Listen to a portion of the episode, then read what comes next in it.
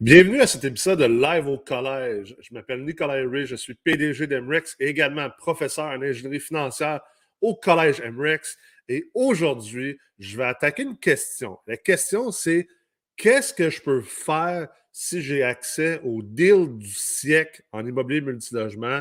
Exemple, un 48 logements, mais je n'ai pas la mise de fonds, je n'ai pas le crédit pour pouvoir l'acheter.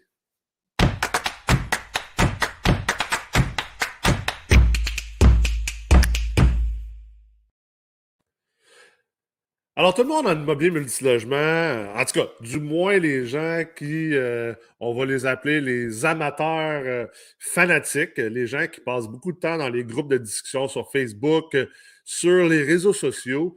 Euh, beaucoup de gens vont dire l'important, c'est de trouver le deal il y a encore plus de gourous de l'immobilier. Tu sais, les gourous, là, les gens qui vous disent que vous pouvez réussir à devenir investisseur immobilier en 80 jours, ou les gens qui se vantent d'avoir 100 logements, mais que dans le fond, ça fait 10 ans qu'ils n'ont rien fait en immobilier. Ça fait au-dessus de 10 ans qu'ils ont leurs 100 logements, puis ils ne comprennent pas tout le marché dans lequel ils sont présentement. Ces genres de gourous-là, ils aimeraient ça vous faire croire que vous êtes capable de passer de 0 à 48 portes en une transaction comme si vous étiez en train de gagner à la loterie.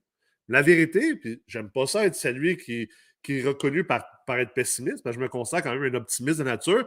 Je me considère comme quelqu'un qui ne s'impose pas de limites, mais il y a une différence entre rêver, ne s'imposer pas de limites, puis le vrai monde dans lequel on vit. Puis dans le vrai monde dans lequel on vit, même si, par exemple, tu dans un immeuble, puis que le propriétaire, en jasant avec, te dit finalement Hey, euh, je, suis intéressé à vendre mon immeuble, je ne l'ai pas mis en vente encore, mais euh, euh, je suis intéressé à le vendre, puis je suis prêt à le vendre au juste prix.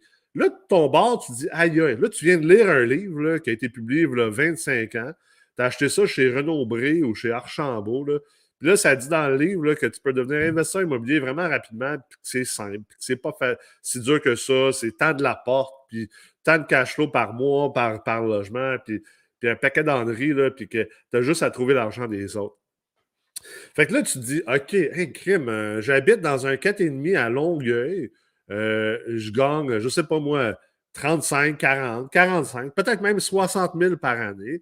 J'ai un dossier de crédit, bon, comme la moyenne des gens, un genre de, de 6,50, 6,90 de score de crédit. J'ai deux, trois cartes de crédit, j'ai peut-être mon char, mais tu sais, pas plus qu'il faut. C'est bien correct, il n'y a pas de jugement par rapport à ça. Écoute, euh, euh, je, comprends que tout le monde a son chemin dans la vie, mais là, vous vous dites, là, j'ai vraiment le deal du siècle, j'ai un deal hors marché, il n'est pas à vendre nulle part comment que je pourrais faire pour acheter ces 48 logements puis passer de 0 à 48 parce que le deal est tellement bon? Puis là, je sais, écoute, je l'ai vu, il y a un paquet de gens qui vont dire pas compliqué, ça, dans le fond, dis au vendeur de te faire une balance de prix de vente, puis, puis l'affaire est ketchup, ou trouve-toi un prêteur privé. Là, moi, je suis un réaliste, même si je suis quelqu'un qui n'impose pas de, limites. Mais il y a une différence entre les licornes puis euh, pousser le maximum de son potentiel. OK? Prenons l'exemple. 48 logements, là, euh, je pense qu'il était à Montréal ou quelque chose comme ça, Longueuil, dans ces eaux-là. 48 logements, vite comme ça, règle de pouce, ça va probablement se vendre entre 5 puis peut-être même 10 millions de dollars. Mais disons, on va mettre ça aux alentours de 7,5-8. Donc, grosso modo, ça va prendre environ un 2 millions de mise de fonds. OK? Peut-être plus, peut-être moins, mais je pense que c'est assez conservateur sans avoir plus d'informations sur la situation. Donc, 2 millions de dollars de mise de fonds. Et là, on ne parle pas de la taxe de mutation. Euh, qui va être assez importante. On parle de probablement au-dessus de 100 000 de taxes d'habitation. On parle des frais d'inspection, des frais de notaire, des frais de dossier à la banque pour se faire financer, parce que oui, il y a des frais de dossier à payer. Bref, il y a un paquet de trucs à payer.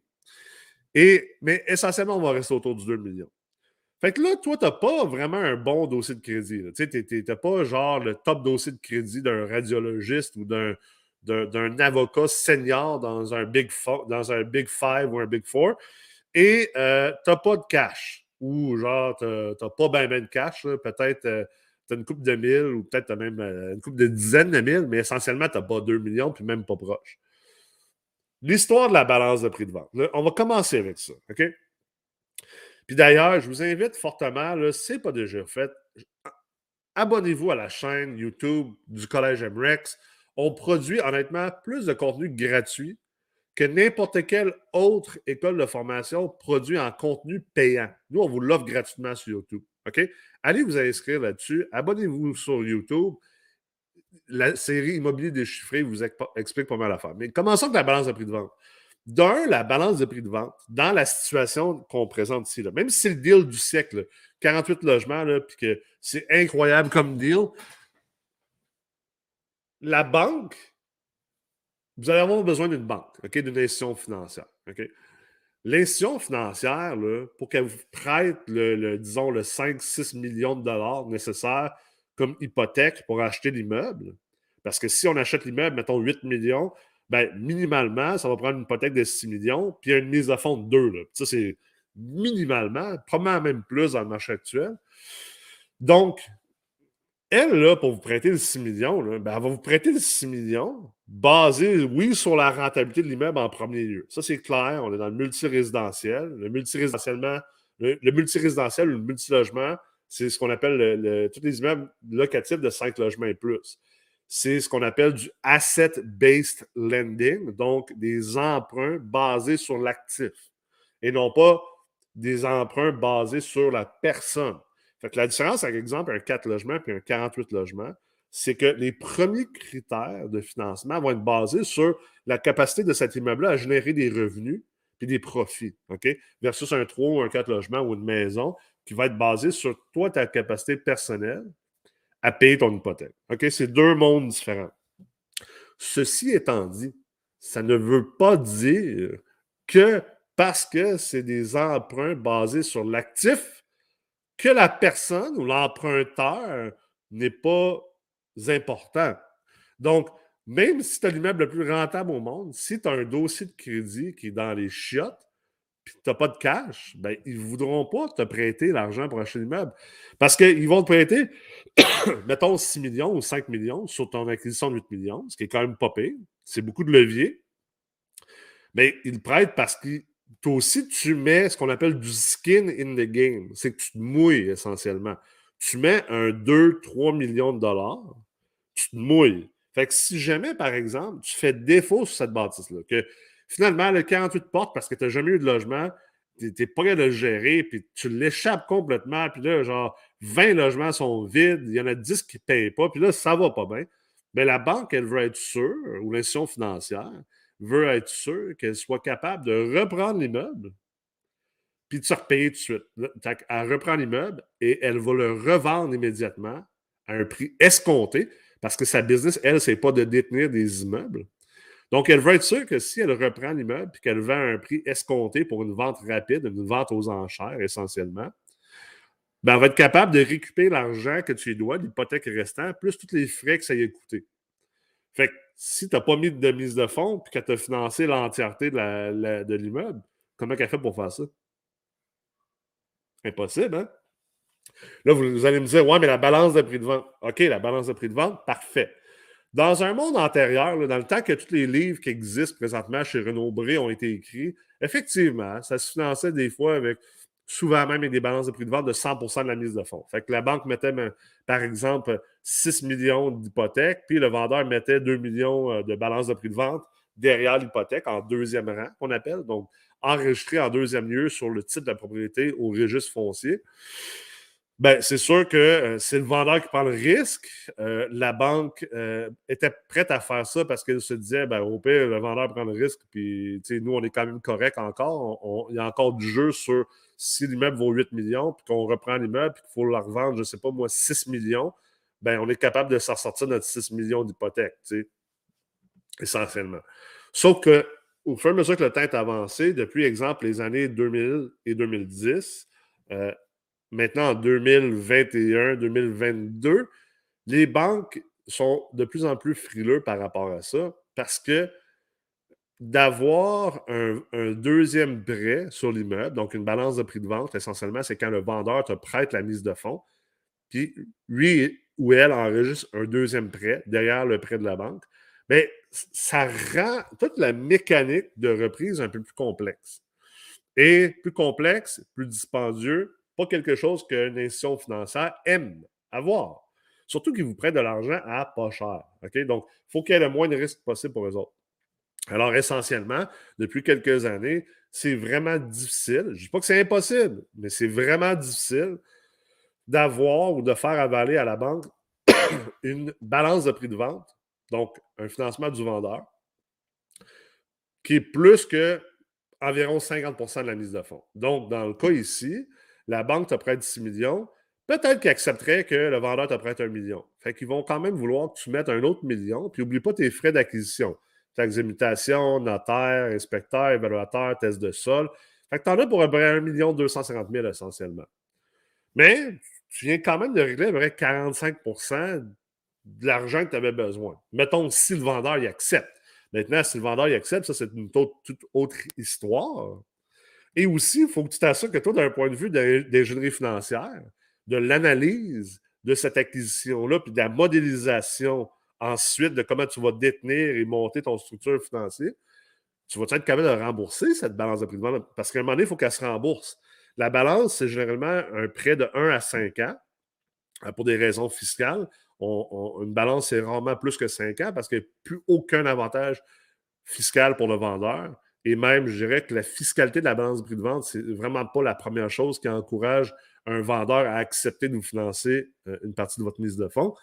Mais essentiellement, votre immeuble va devoir être capable d'augmenter assez de valeur pour que votre refinancement va permettre de rembourser la balance de prix de vente. À moins que vous pensez vous-même, on parle d'une balance d'un million, à moins que vous pensez que d'ici les cinq prochaines années, vous êtes capable d'épargner un million de votre propre argent pour payer le vendeur. Ce que je doute si vous êtes dans la situation dans laquelle que vous êtes ou que vous n'avez pas cet argent-là pour acheter l'immeuble, bien, vous pourrez être dans une très fâcheuse situation euh, qu'au final, vous ne serez pas plus avancé. OK? Donc, généralement, la banque, veut que tu aies du skin in the game, même si c'est une balance de prix de vente. encore plus, si tu n'as pas d'actifs, tu n'as pas de dossier de crédit, honnêtement, là, euh, je ne vois pas comment que la banque va accepter que vous ayez plus qu'un million de dollars en balance de prix de vente. Je ne le vois juste pas. Tu sais, un investisseur, par contre, comme moi, qui a un gros portefeuille immobilier, euh, qui a une grosse valeur nette, qui a beaucoup d'actifs, euh, ça serait quelque chose de probablement plus plausible d'avoir une balance, exemple, de 2 millions de dollars, étant donné que je peux théoriquement euh, collatéraliser cette dette-là sur d'autres de mes immeubles. Essentiellement, je pourrais mettre la balance de prix de vente, je pourrais la garantir sur d'autres de mes immeubles, ou je pourrais dire à la banque, prenez une garantie supplémentaire sur d'autres de mes immeubles, ou simplement la banque va dire, on est heureux avec le fait que, euh, oui, on considère que tu ne mets pas d'argent dans cet immeuble-là, mais on considère que tu as tellement d'argent dans l'ensemble de tes immeubles puis de toute façon, tes cautions sur le prêt, on est heureux avec ça, la vie est belle. Une caution, ça veut dire que tu es garant personnellement. Excusez-moi, j'ai la gorge sèche aujourd'hui. C'est le temps des fêtes, je ne sais pas ce qui se passe. Donc, la balance de prix de vente, maximum, va peut-être pouvoir vous aider à réduire de moitié votre mise de fonds. Il vous reste quand même l'autre moitié à trouver, c'est pas de la petite bière. Donc, il reste un autre million à trouver, minimalement, même un million deux cent cinquante. Là, j'ai vu des gens dire Ah, mais un prêteur privé. Mais le prêteur privé, c'est le même problème. En fait, même c'est un problème pire. Un prêt privé, ça sert surtout à quoi? À, être un pont à court terme. C'est ça un prêt privé en immobilier.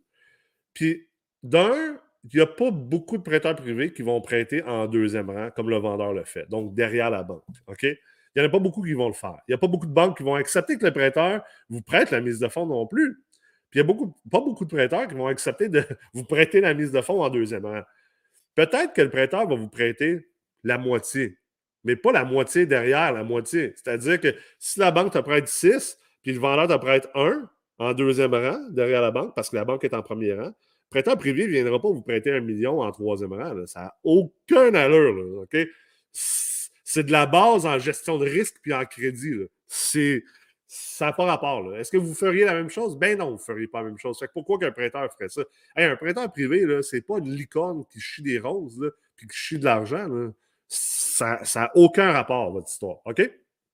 Donc, peut-être que si le vendeur ne fait pas de balance de prix de vente, peut-être que le prêteur va vous prêter un million que le, vendeur ne vous prêtera pas.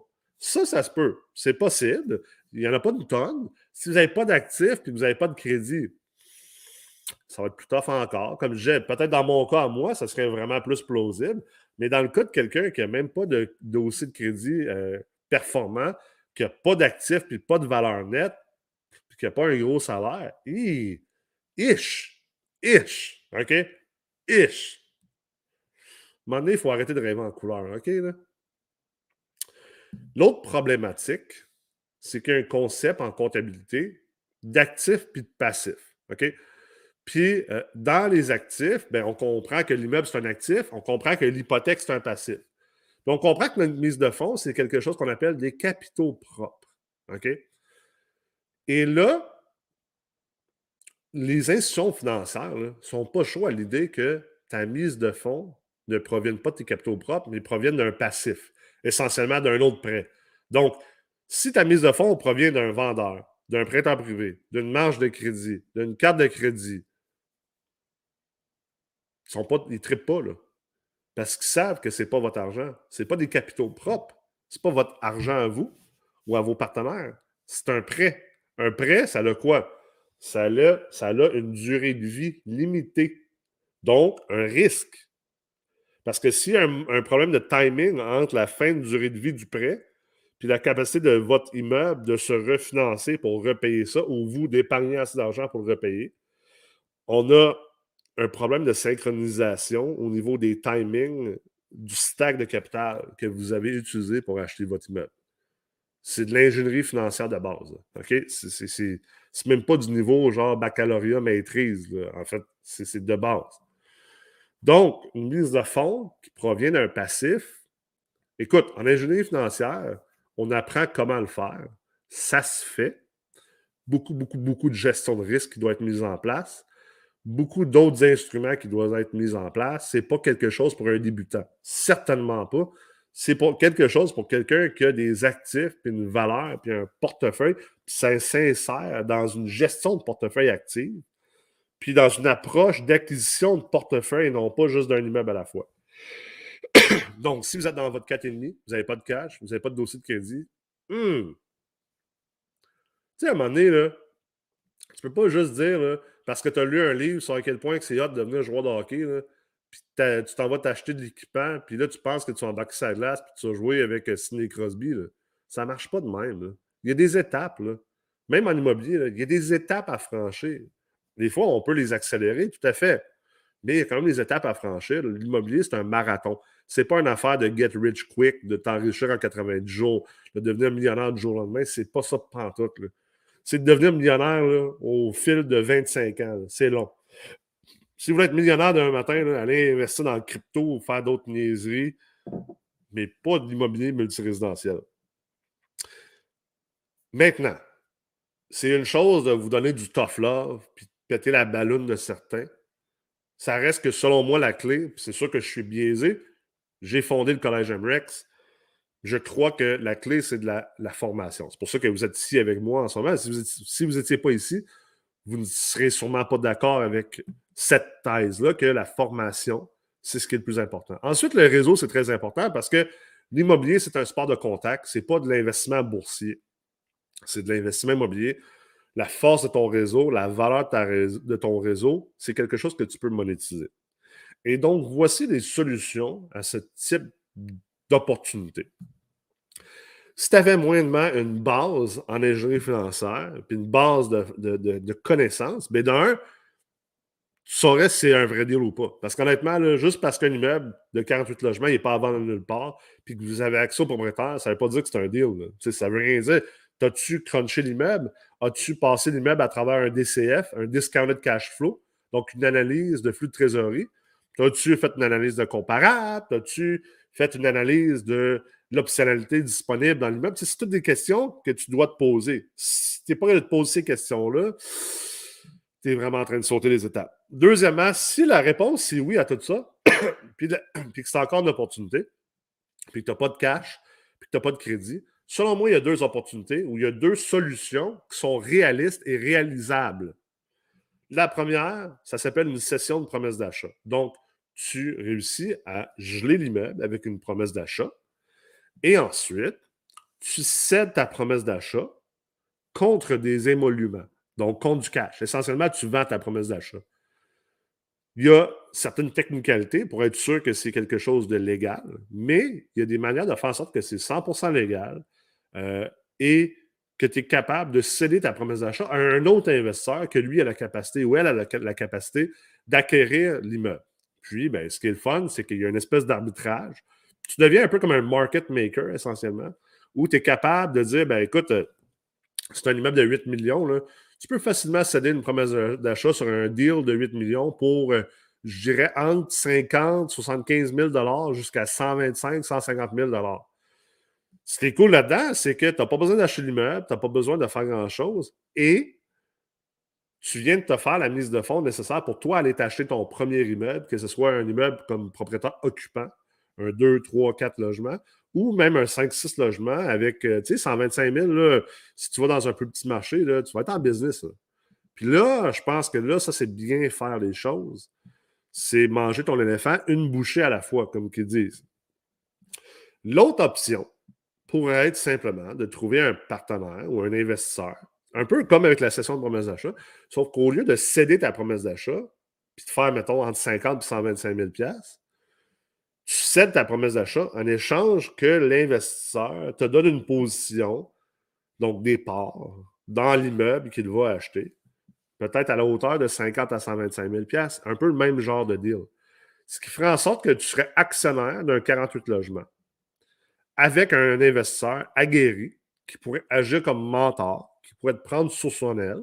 Et là, toi, tu t'arranges pour apprendre le plus possible sur le terrain et aussi, ben, investir un petit peu dans ta formation à gauche puis à droite. Et mélange ça avec l'apprentissage sur le terrain que tu vas faire avec ce mentor-là, puis ce portefeuille-là, ces immeubles-là de 48 logements. Offre de faire de la gestion, d'aider avec l'entretien, offre de faire un paquet de choses. Puis ça, ça serait une très belle solution, je crois.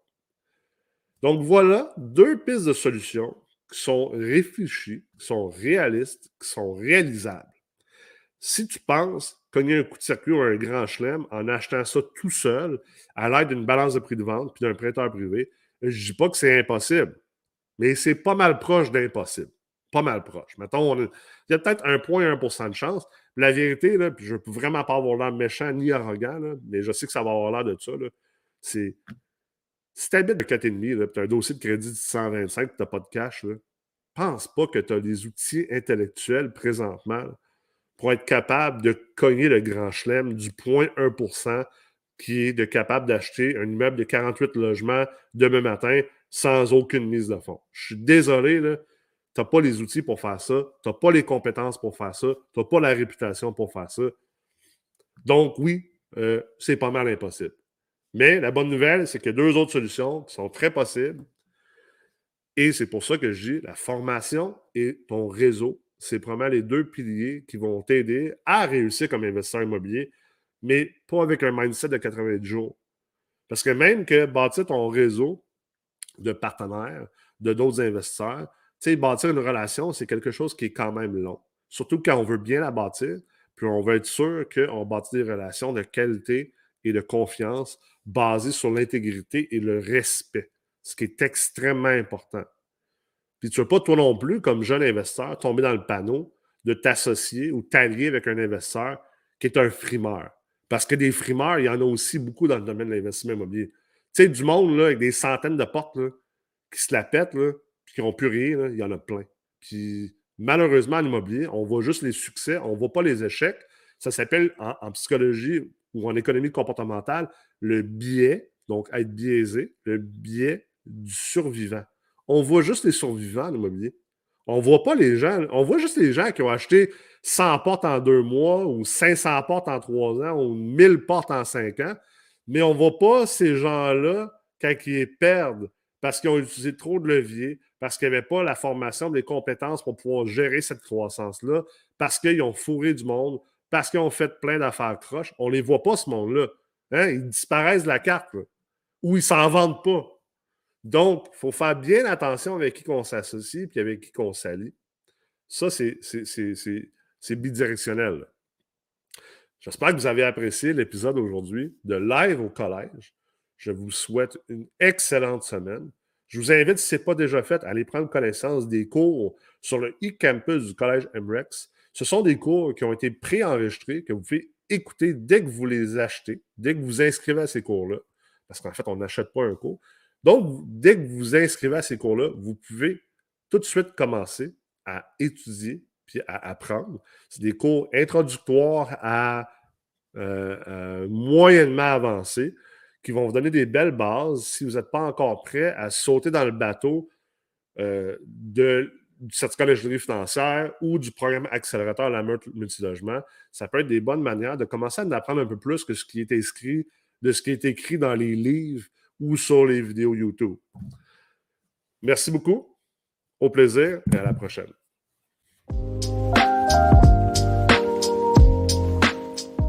Ben, mon parcours euh, à la meute, euh, ça s'est super bien passé. En fait, la meute, c'est exactement ce qu'on dit que c'est. C'est un incubateur accélérateur de, pour les investisseurs immobiliers. Moi, je suis rentré, j'avais rien.